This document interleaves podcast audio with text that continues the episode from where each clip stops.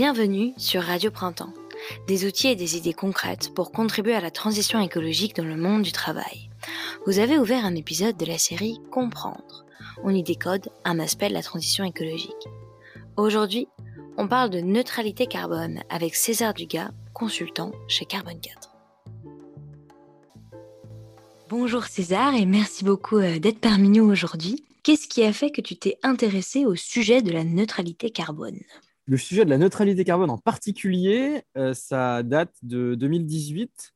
En gros, moi, je, travaille chez Carbone 4 depuis 2016 euh, et en fait, en 2018, il y a eu une petite équipe qui s'est montée autour de quelqu'un qui s'appelle Renaud Bétain, qui était en gros euh, spécialiste, qui est toujours d'ailleurs un spécialiste de la compensation carbone en France, qui avait rejoint Carbone 4 à l'époque. Il avait créé autour de lui une petite équipe sur la demande de Jean-Marc Jancovici pour s'intéresser spécifiquement à la notion de la neutralité carbone.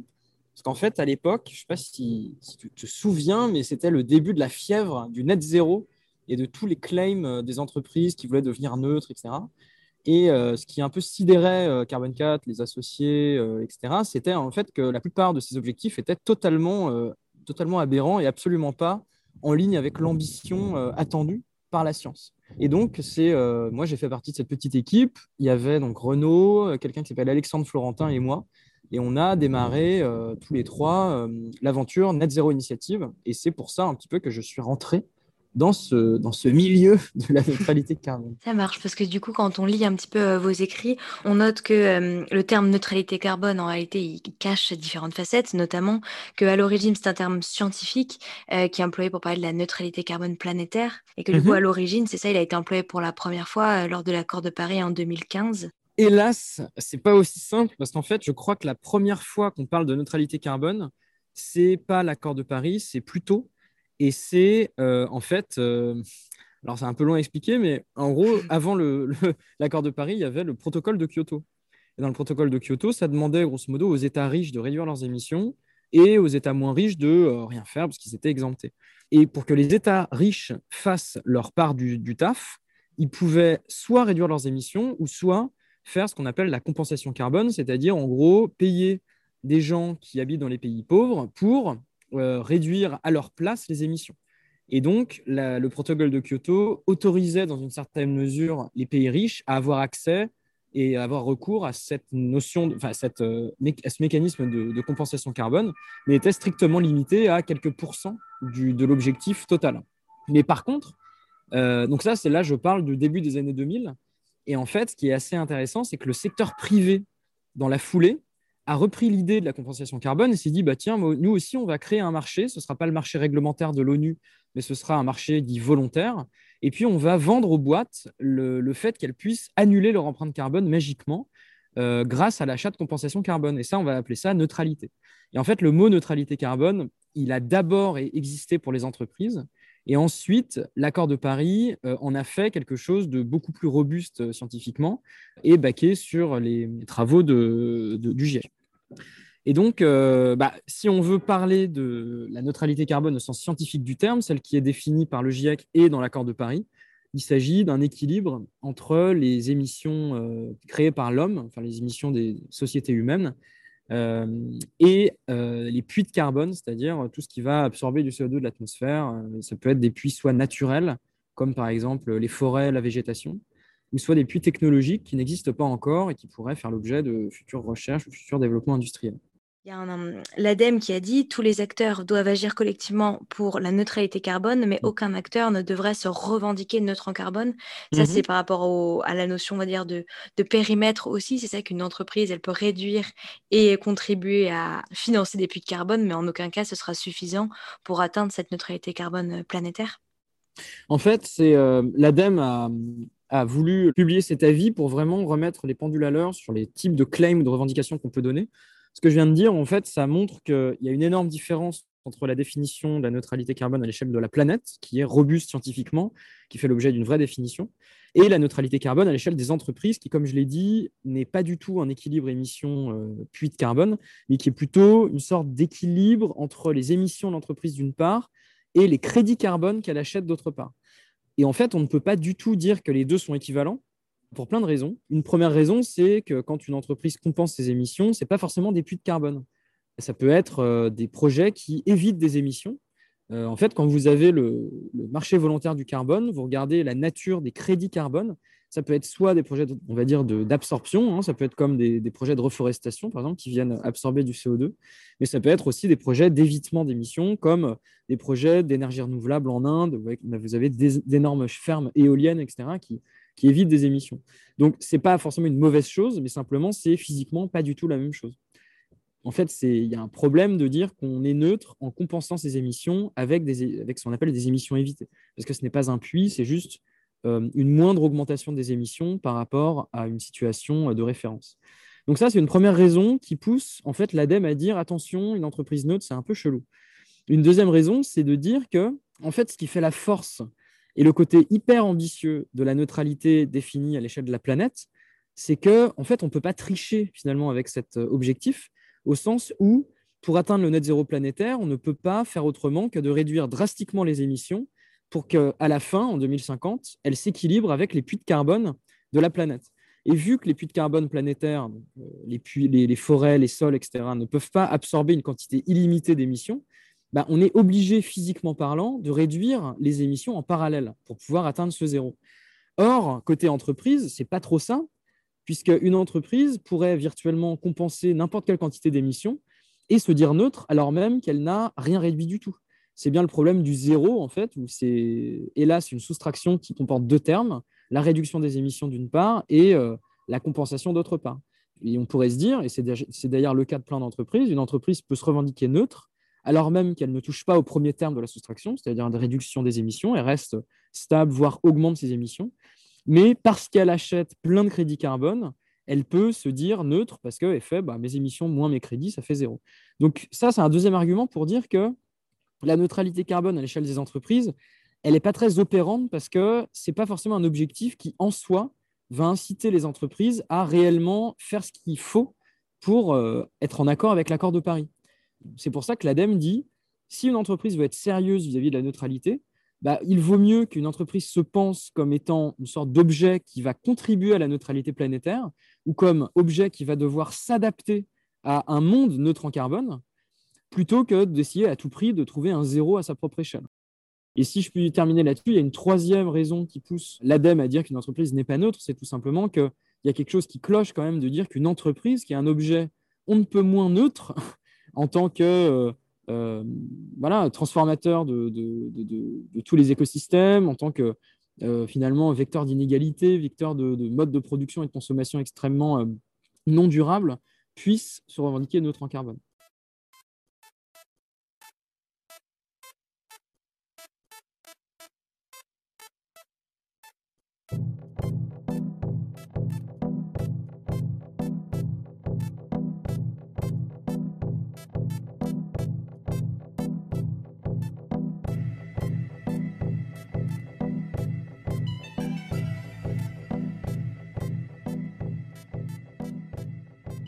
Cette logique de neutralité carbone, comme tu dis, ça donne l'impression que c'est zéro.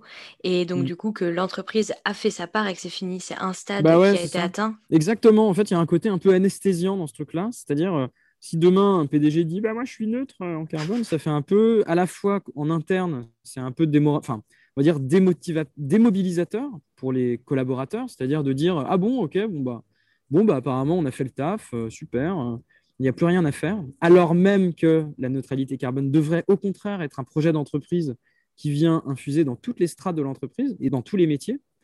Donc ça, c'est d'une part, euh, c'est hyper dommage pour les collaborateurs de leur faire croire qu'il y a une neutralité carbone qui est déjà atteinte.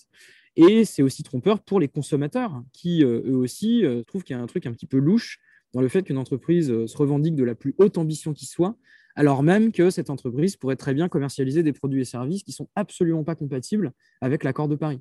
On a entendu parler récemment avec euh, une grande, joie, un grand plaisir. Je ne sais plus quel, si c'est Occidental Petroleum, donc une major pétrolière assez grosse, qui a euh, mis sur le marché le tout premier euh, pétrole neutre. On en arrive à ce genre d'aberration là. Ou alors Total qui lance son, on va dire son, son shipment de gaz naturel liquéfié neutre en carbone. Donc voilà, donc c'est des trucs euh, qui font sourire, mais qui en fait, euh, euh, enfin, pourraient faire sourire en fait si les enjeux n'étaient pas aussi graves. Est-ce qu'aujourd'hui, il y a des, des, projets de créer une norme ou quelque chose qui permette d'estampiller neutre en carbone selon un certain protocole? Eh bien, la réponse est oui, et c'est pas pour ça qu'on devrait se réjouir. Je vais expliquer pourquoi. Euh, en fait, la réponse c'est oui, il y a une norme en cours de rédaction, euh, donc euh, une norme ISO en cours de rédaction, en cours d'élaboration. Mais en fait, c'est une norme qui d'emblée part sur des bases quand même qu'on peut dire assez peu ambitieuses, puisque basée sur un standard qui existe depuis 15 ans, euh, qui s'appelle le PAS 2060, PAS 2060, qui a été créé par, euh, par une institution euh, britannique. Et, en fait, c'est en fait, l'âge de ce protocole veut tout dire, c'est-à-dire c'est un protocole qui a été créé à l'heure du protocole de Kyoto, avant même l'accord de Paris, donc on ne parlait même pas de net zéro à l'échelle mondiale. Et c'est hélas cette base-là qui sert de base pour l'instant à l'ISO neutralité carbone. Et donc, en d'autres termes, aujourd'hui, les négociations sont encore vont encore en bon train, mais il se peut en fait que cette norme neutralité carbone accouche d'une souris conceptuelle. C'est-à-dire que demain, n'importe quelle entreprise, produit, événement, etc., puisse se revendiquer neutre en carbone en revendiquant avoir suivi à la lettre le protocole standard ISO euh, neutralité carbone, euh, sans forcément que ça soit à la hauteur de l'ambition requise. Donc moi, j'ai envie de dire, oui, il y a une norme en cours d'élaboration, mais ça ne veut pas forcément dire que ça va aller dans le bon sens. Au contraire. Par contre, il y a des choses qui sont plus intéressantes qui se passent notamment en France, où euh, il y a de plus en plus de projets de réglementation et d'encadrement des claims de neutralité et plus généralement de, des claims environnementaux. Donc, il y a le premier pas, ça a été peut-être l'ADEME qui a fait ce fameux avis de la neutralité carbone dont tu as parlé tout à l'heure. Euh, il y a aussi un travail en cours sur euh, plus spécifiquement la publicité et la communication. Euh, et puis, je crois au niveau européen, au niveau de la Commission européenne, il y a eu cette année une sorte, ils appellent ça un sweep, qui est une sorte de coup de balai pour essayer d'aller à la chasse des allégations trompeuses en termes de communication des entreprises, et notamment sur la neutralité carbone. Quand on lit une publicité où il y a le terme neutre en carbone, euh, quelles seraient selon toi des choses qui sont un peu récurrentes et qui sont synonymes euh, parfois d'une communication un peu trop simpliste sur ce sujet? J'ai envie de dire que toute allégation de neutralité carbone est en soi trompeuse. Ça m'a l'air d'être une, euh, quand même une, je sais pas, une manière de communiquer pas forcément extrêmement intéressante. Moi, je trouve que le, le, le commun, ça reste cette entreprise en fait, pour, moi, vraiment, la question, la question à 1000 euros à se poser à chaque fois, c'est l'entreprise et a fortiori le service ou la solution qu'elle vend, est-elle compatible avec un monde qui, lui, est neutre en carbone? C'est-à-dire un monde qui aura réduit de 6 ou 7 ses émissions, qui aura en parallèle doublé ses puits de carbone. Et est-ce que le produit que je suis en train de consommer ou que, que l'entreprise est en train de me vendre, est-ce que je vois, est-ce que j'envisage la possibilité que ce produit ou service ait sa place dans un monde neutre en carbone? Je pense que c'est vraiment là le, la manière la plus simple de répondre à cette question. Après, bien sûr, euh, toute allégation de neutralité n'est pas forcément euh, trompeuse en soi. Il y a des entreprises qui s'engagent sur des objectifs net zéro super ambitieux, qui, réduisent, qui suivent bien une trajectoire de réduction d'émissions euh, compatible avec la science et qui visent cette ambition pour le long terme, c'est-à-dire 2050, généralement, avec des points de passage entre maintenant et 2050. Donc ça, c'est des démarches qui sont quand même assez ambitieuses. Mais j'ai envie de dire que pour l'instant, si on doit se poser des questions actuellement sur la consommation, etc., c'est vraiment cette question-là à se poser, c'est-à-dire euh, quelle est la place de cette entreprise dans, dans un monde net zéro qui aura fait sa transition? Aujourd'hui, comment ça se passe au niveau du périmètre? Est-ce que tu peux peut-être rappeler aussi euh, aux, auditeurs euh, les différents périmètres, scope 1, scope 2, scope 3, et nous dire si aujourd'hui il y a une manière un peu standardisée euh, de mesurer ou si finalement, quand on va regarder les engagements de différentes entreprises d'un même secteur, on ne va pas forcément parler de la même chose en fait? Bah, Alors ouais, rapidement, en gros, quand on parle d'émissions de CO2 ou l'émission de gaz à effet de serre d'une entreprise, ce qu'on dit par là, ça recoupe à la fois ce que l'entreprise va réellement posséder comme actif, donc je sais pas moi, ses usines, sa flotte de véhicules, euh, etc. Mais aussi ce qu'on appelle les émissions indirectes, c'est-à-dire toutes les émissions de CO2, gaz à effet de serre, dont dépend l'entreprise sur l'ensemble de sa chaîne de valeur. Je prends un exemple, je sais pas, McDo, euh, McDonald's qui fait son empreinte carbone, il va y avoir à la fois les émissions de ses restaurants, donc normal, hein, le gaz, l'électricité que ça, consomme, etc. Mais aussi euh, toute l'empreinte carbone de sa filière euh, amont d'alimentation, d'intrants, matières premières euh, d'alimentation. Donc, toute l'empreinte de, de, la viande bovine, l'empreinte des, pommes de terre, etc. Et donc, il faut bien avoir en tête qu'une entreprise, quand on parle d'émissions d'une entreprise, c'est bien l'ensemble. parce que c'est tout simplement hyper important de, de replacer l'entreprise non pas comme une sorte de monade isolée du reste du monde, mais plutôt comme un objet qui va être dans un flux euh, d'une chaîne de valeur, amont et aval. Et on ne peut pas dire, par exemple, que les émissions de McDonald's ne sont que ces restaurants. Évidemment, euh, le gros enjeu de McDonald's, c'est le, le bœuf, typiquement. Et donc, si on parle de ces questions de neutralité carbone, mais plus généralement de stratégie climat en général, bah, en fait, un gros point d'attention, c'est de savoir sur quelles émissions l'entreprise euh, est en train de, faire son, plan. Si c'est uniquement les émissions directes, il y a fort à parier qu'il y a quand même anguille sous roche. Euh, en fait, ce qui est euh, normalement dans les normes d'ambition et, de, et de fixation d'objectifs, il faut qu'il y ait ce qu'on appelle le scope 1, 2 et 3 totaux, c'est-à-dire vraiment les émissions directes et indirectes. Euh, je prends un exemple, il y a une grande banque française qui se dit neutre en carbone aujourd'hui. Je ne dirai pas laquelle, mais quand on regarde un petit peu plus près, cette neutralité carbone est en fait liée aux seules émissions directes de la banque. C'est-à-dire, ils ont juste pris les émissions, enfin, c'est déjà un premier pas, hein, mais ils ont pris les émissions de leur bureau et de, tout ça. Ils ont regardé combien les, lampes et les LED, euh, les halogènes, les ordinateurs consommaient, ils ont tout compensé. Mais ils n'ont absolument pas regardé le nerf de la guerre qui est les milliards d'euros qu'ils injectent chaque année dans les énergies fossiles euh, en aval de leur chaîne de valeur. Donc on voit qu'un petit peu ici, l'un des nerfs de la guerre de toute ambition climat d'entreprise, c'est le périmètre des émissions. Il faut bien faire gaffe à, à ça.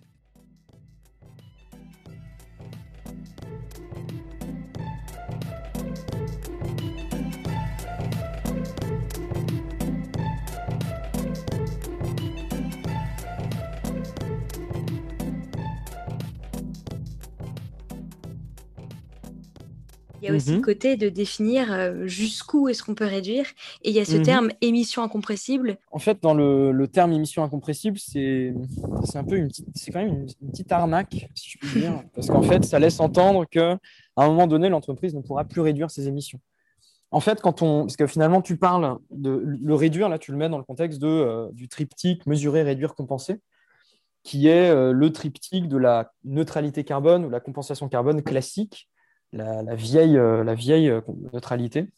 Et en fait, ça, ça c'est intellectuellement assez peu satisfaisant parce que ça laisse entendre qu'à un moment donné, on arrête de réduire jusqu'à ce fameux seuil des, émissions incompressibles et que ça y est, ouf, on peut compenser tout ce qu'on n'a pas réussi à réduire. Mais en fait, ce genre de raisonnement n'a aucun sens dans un contexte où euh, on doit, encore une fois, réduire de 5 à 7% par an nos émissions chaque année vraiment chaque année. Donc, euh, il y, aura, c'est une, courbe décroissante qui ne cesse de décroître. Et dès lors qu'on n'arrivera pas au, seuil euh, attendu en 2050, bah, on n'aura pas d'émissions incompressibles. En fait, à la limite, le seul seuil incompressible qu'on puisse tolérer, c'est le seuil qui restera en 2050. Parce qu'effectivement, euh, dans le net zéro planétaire, on ne va pas avoir zéro émission. On va avoir encore un peu d'émissions qui seront contrebalancées par les puits de, la, de la planète, et avant ça, il faudra absolument réduire. Et donc, une arnaque de cette neutralité carbone d'entreprise, c'est vraiment de laisser penser qu'il y a un moment donné où c'est impossible de réduire plus, et c'est évidemment quelque chose qui, qui, arrivera plutôt maintenant que plutôt en 2050, et que c'est là qu'on peut compenser les émissions. Et ça, finalement, c'est psychologiquement hyper confortable parce que ça laisse entendre que, bah voilà, on a déjà fait tous les efforts requis, mais en fait, l'idée même de la, crise climatique, c'est bien de, repenser en profondeur tout le business as usual, tout ce qu'on fait euh, euh, de manière euh, sans, y réfléchir, les modes de consommation et de production. Et c'est bien ça qu'il faut commencer à interroger. La notion d'émission incompressible a ceci de très gênant qu'elle met la poussière sous le tapis et elle interrompt ce processus de remise en question beaucoup trop tôt en disant bah oui, j'ai fait ce qu'il faut et je compense. Tu as parlé de puits tout à l'heure, donc en disant vraiment cette logique euh, réduction d'un côté et séquestration de l'autre. Est-ce que tu mmh pourrais nous en dire un petit peu plus? Pour en parler, on invoque une image assez parlante. Il faut imaginer une baignoire euh, qui est l'atmosphère, une baignoire remplie d'eau. Euh, l'eau, c'est le CO2. Donc en gros, plus il y a d'eau, plus il y a de concentration de CO2 élevée dans l'atmosphère. Donc le but, du, le but de l'accord de Paris, c'est de dire, grosso modo, il ne faut pas que la baignoire déborde, sinon c'est la cata. Et grosso modo, il faut, il faut euh, pour, éviter que cette baignoire ne déborde, il faut maintenir la concentration de CO2 en dessous d'un certain seuil. Et ça, ça correspond à des anomalies de température de plus 1,5 ou plus 2 degrés par rapport à la situation pré-industrielle.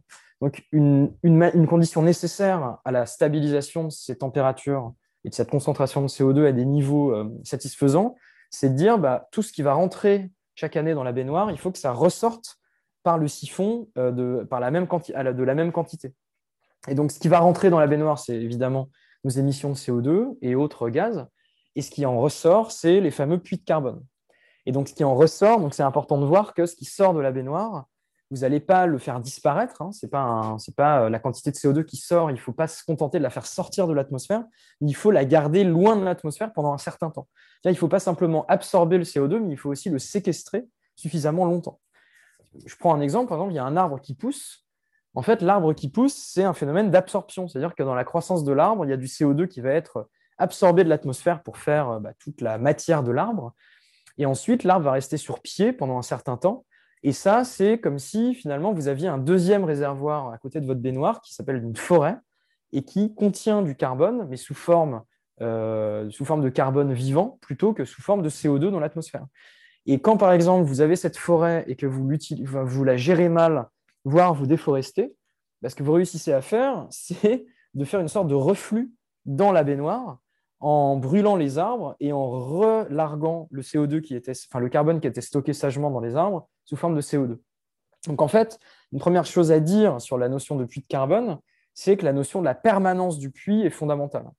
Et quand on regarde typiquement bah, la frénésie de plantation d'arbres, etc., donc c'est-à-dire en gros, on s'intéresse à euh, enlever du CO2 de l'atmosphère et le, stocker, il ne faut pas oublier qu'avant ça, il faut surtout éviter que le CO2 déjà stocké ne soit relargué dans l'atmosphère. Donc ça veut dire, grosso modo, éviter la déforestation et essayer d'artificialiser nos sols le moins possible. Donc ça, c'est un premier truc à dire sur les puits. Deuxième chose à dire, c'est effectivement, euh, bah, pour répondre à ta question plus, précisément, c'est sur la nature de ces puits. Il y a deux grands types de puits. Il y a les puits, comme j'ai dit, naturels, enfin, ou nature-based. Voilà, donc c'est en gros bah, la végétation et, les sols qui chaque année vont essayer d'absorber du CO2 et de le stocker. Et puis, il y a les puits dits technologiques, où là, l'idée, c'est de produire, de créer de grandes machines qui vont, euh, voilà, par, des, réactions chimiques, prendre le CO2 de l'atmosphère et qu'on va ensuite euh, injecter dans des couches géologiques qui, ironie du sort, sont euh, généralement nos vieux puits de pétrole qu'on a complètement asséchés. Et donc, l'idée, c'est de euh, de réinjecter du CO2 haute pression dans ces couches géologiques qui, on l'espère, sont suffisamment étanches pour laisser le CO2 loin de l'atmosphère pendant euh, des dizaines ou des centaines de milliers d'années. Donc ça, ces technologies-là sont euh, encore absolument illusoires, ce n'est pas mature du tout. Et ça pose bien sûr d'énormes problèmes d'accaparement des sols, de, de, consommation d'énergie, de consommation d'eau, de ressources, compétition d'usage des sols aussi. Donc c'est c'est une joyeuse euh, perspective, mais voilà, aujourd'hui, on en est là. Et euh, certains scénarios du GIEC euh, prévoient la nécessité en fait, de développer à fond ces puits-là, tandis que d'autres scénarios du GIEC, qui sont peut-être plus ambitieux en termes de vitesse de réduction des émissions, les, laissent de côté en disant bon, bah, ce n'est pas nécessaire, il faut plutôt parier uniquement sur les puits de carbone, on va dire forestiers et plus généralement naturels en tant que cabinet de conseil, parfois il peut y avoir cette logique de euh, peut-être d'incompatibilité entre croissance d'un côté d'une entreprise et de l'autre euh, réduction des émissions qui finalement de, ce qu'on comprend est le principal poste euh, à, prioriser, par rapport à la séquestration. Est-ce qu'il n'y a pas un peu cette problématique-là qui se pose? Bah en fait, c'est bien pour ça que chez Carbone 4 et, et dans le projet Net Zero Initiative, on a voulu sortir de la notion de neutralité à l'échelle de l'entreprise parce qu'on a considéré que en fait, chercher une soustraction à l'échelle de l'entreprise allait ouvrir la porte à davantage de problèmes que ça n'allait apporter de solutions. En d'autres termes, pour nous, c'est la porte ouverte à uniquement se focaliser sur les puits ou sur les crédits carbone et euh, de mettre la, poussière sous le tapis en ce qui concerne la réduction des émissions. Nous, ce qu'on a fait, c'est de dire, bah, en fait, c'était euh, un an avant la note de l'ADEME, on a dit, euh, une entreprise contribue à la neutralité planétaire et elle a trois manières de le faire réduire ses émissions, aider les autres à réduire leurs émissions et contribuer au puits de carbone. Et c'est bien trois, trois, on va dire, leviers parallèles qui sont dans notre esprit tout à fait distincts et tout à fait non fongibles. Donc en fait, nous, notre, notre proposition, c'est de dire il ne faut pas avoir de faux semblants, il faut prendre à bras le corps le fait que la réduction des émissions, c'est le nerf de la guerre, que ça, ne doit pas disparaître sous une soustraction malvenue et comptable, artificielle. Il faut plutôt piloter en parallèle ces fameux trois indicateurs. Et la grande vertu de ça, on pense, c'est de vraiment garder purement, garder en vue la pure expression de la réduction des émissions, sans avoir à soustraire quoi que ce soit.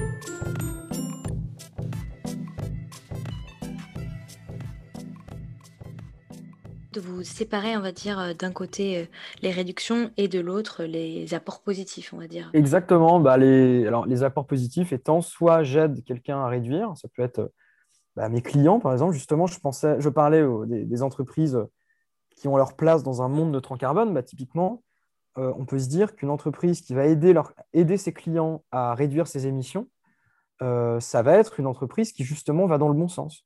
Une entreprise qui vend des vélos, par exemple, et qui, à bah, chaque vélo vendu, va déplacer peut-être un moteur thermique, etc., c'est une entreprise qui va aller dans le bon sens. Et donc, cette entreprise-là va euh, beaucoup contribuer au deuxième levier qui est euh, aider les autres à réduire en donnant à son écosystème des produits et services décarbonants une entreprise qui vendrait des véhicules électriques, euh, finalement, mmh. en France, on aurait une réduction euh, des émissions carbone. Donc, finalement, il, contribuerait à avoir des émissions évitées.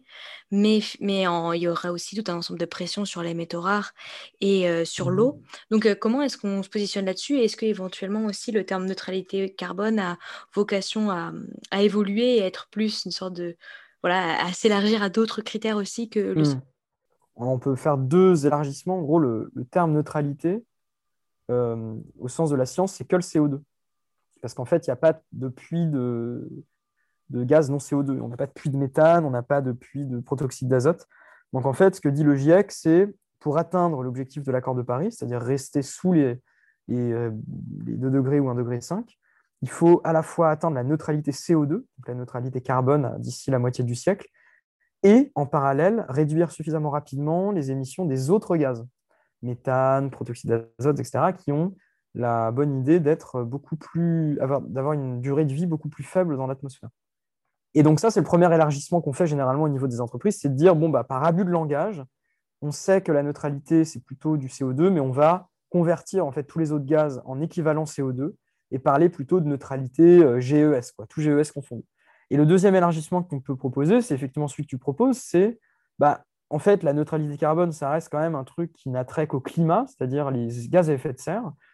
Or, il y a d'autres enjeux environnementaux, comme euh, la pression euh, sur les métaux, euh, sur l'eau, sur les ressources halieutiques, etc. Est-ce qu'on ne pourrait pas forger un concept qui serait de la neutralité environnementale au sens large? Et alors là, pourquoi pas, mais j'arrive pas vraiment à voir à quoi pourrait consister un puits de, un puits d'eau ou un puits de, métaux rares. Donc, il faut, en discuter, mais en tout cas, euh, ce qui est sûr, c'est que la neutralité carbone a un aspect quand même super fédérateur et mobilisateur. Et on pourrait tenter de, mettre, de raccrocher tout et n'importe quoi sur le dos de la neutralité carbone. Biodiversité, hein, j'ai ça aussi. Mais euh, à, voir si c'est pertinent et, surtout euh, si ça permet en fait aux entreprises d'agir et d'aller plus loin que ce qu'ils avaient si on n'avait pas fait ça. Du coup, en parlant de, des actions des entreprises, donc vous, chez Carbon 4, vous proposez euh, donc la Net Zero Initiative. Est-ce que tu pourrais nous en dire euh, un petit peu plus sur notamment le profil des entreprises euh, qui vous ont rejoint? L'idée de Net Zero Initiative, hein, c'est de recréer un, référentiel autour de la neutralité carbone pour les entreprises, de manière à, en gros, redéfinir le concept, sortir de cette neutralité comptable simpliste qui est simplement je compense donc je suis neutre, et de proposer quelque chose d'un peu plus sérieux et robuste euh, et compatible avec la science, et de dire bah, une entreprise n'est pas neutre, elle contribue, elle contribue à la neutralité, et ce, de trois manières, en réduisant euh, ses émissions au juste niveau, en évitant suffisamment d'émissions et en séquestrant suffisamment de carbone. Et donc, c'est un travail qui est toujours en cours, qui à la fois nécessite du travail méthodologique et il y a un aspect aussi, on va dire, communication, diffusion. Généralement, enfin, en tout cas, les entreprises les plus anciennes sponsors de NZD, c'est des entreprises qui ne s'étaient pas encore engagées sur la neutralité et qui voulaient en fait y voir plus clair et bah ouais, en gros soutenir une initiative méthodologique pour leur donner une définition plus robuste. Aujourd'hui, il y a plein d'entreprises qui ont depuis le temps fixé des objectifs concernant la neutralité et continuent à nous soutenir parce qu'elles ont bien conscience que bah, en fait, il y a encore plein de travaux méthodologiques pour être capable de, de boucler le référentiel de manière, de manière totale. Quoi. Et, du coup, pour, pour savoir, tout à l'heure, tu disais qu'il y a certaines entreprises qui sont pas forcément compatibles avec la logique, euh, on va dire, de contribution à la neutralité carbone par mmh leur activité même. Est-ce que vous, au sein de la Net Zero Initiative, vous faites une sorte de tri en amont? Il y a une sorte de sélection En fait, déjà, le, fait qu'une entreprise rejoigne NZD, ça ne veut pas dire qu'elle va euh, appliquer elle-même les préceptes de NZD, mais simplement, elle donne son soutien financier pour que nous, on continue à travailler.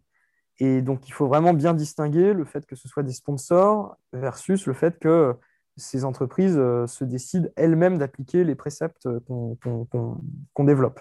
Donc, en gros, ça veut dire qu'on ne fait pas forcément de tri, parce qu'on considère que toute entreprise qui souhaite nous aider est la bienvenue. Après, bien sûr, on garde aussi une large indépendance en termes de développement méthodologique.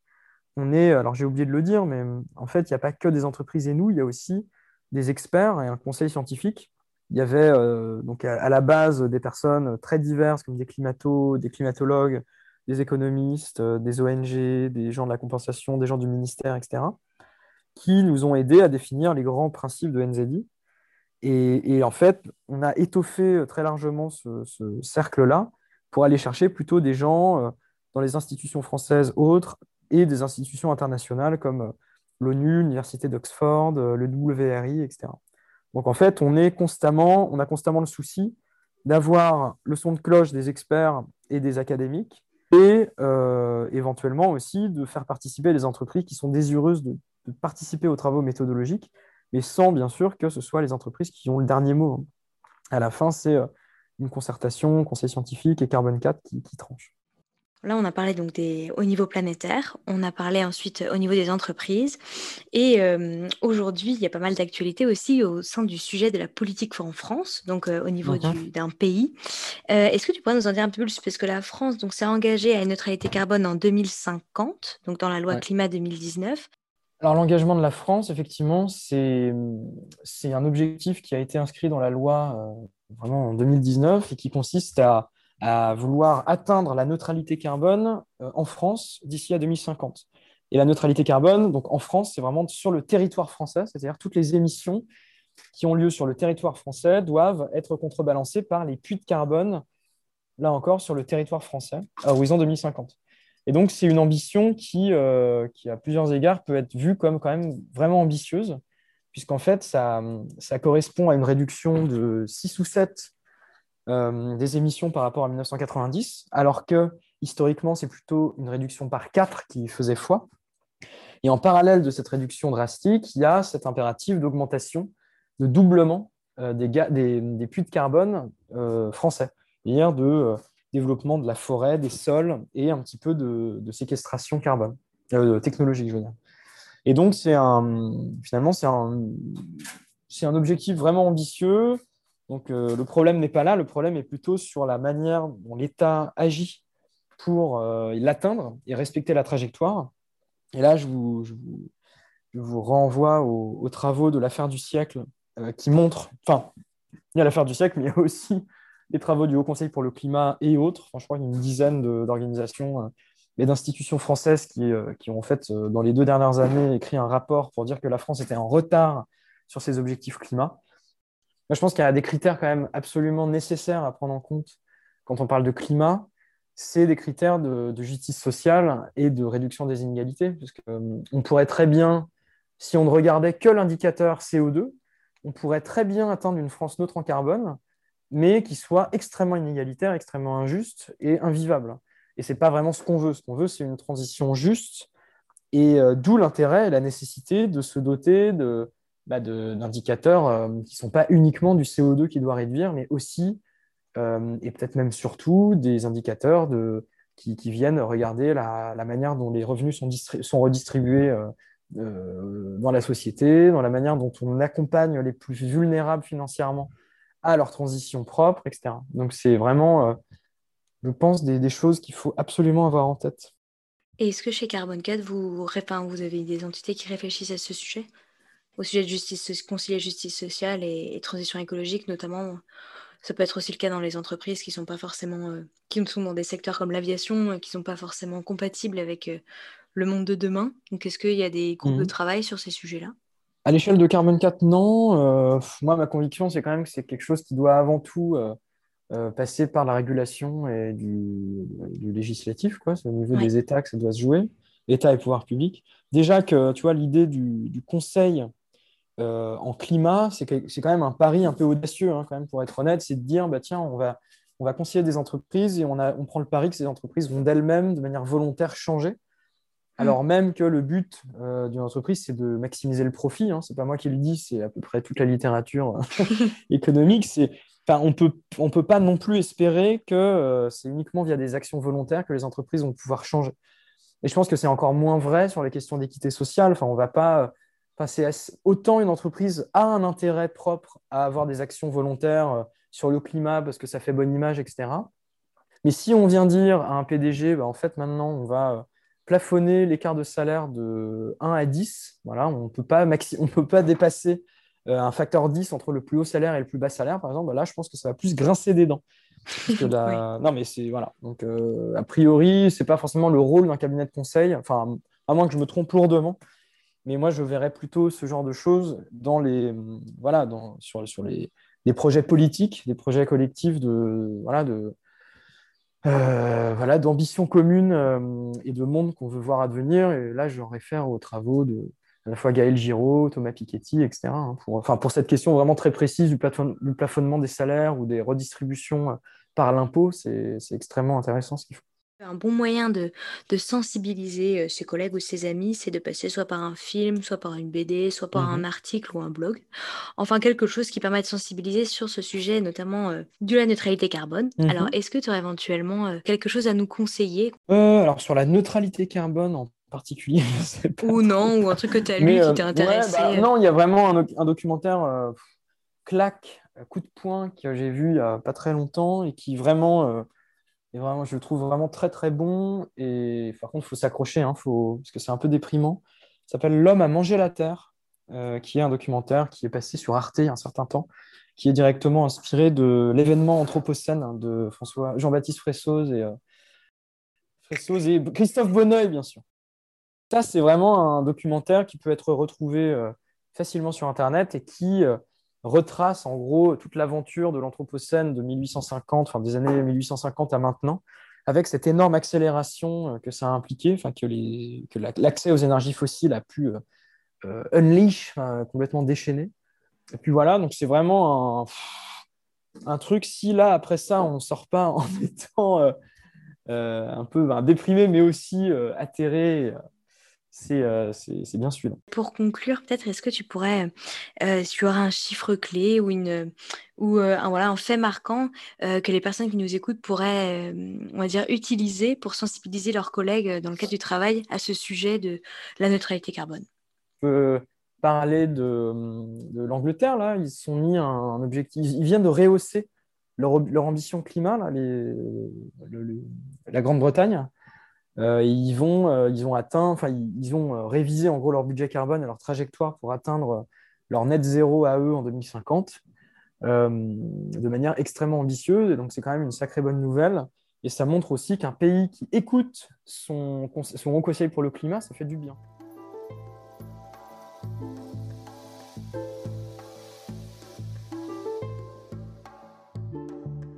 Merci beaucoup César pour cet échange. On vous met comme d'habitude l'ensemble des ressources citées dans le texte du podcast. Allez, à très bientôt. Au montage de ce podcast, Maud Wamberg et à la réalisation, Chloé Durantis. Ce podcast a été créé pour le Printemps écologique, éco-syndicat lancé en mai 2020.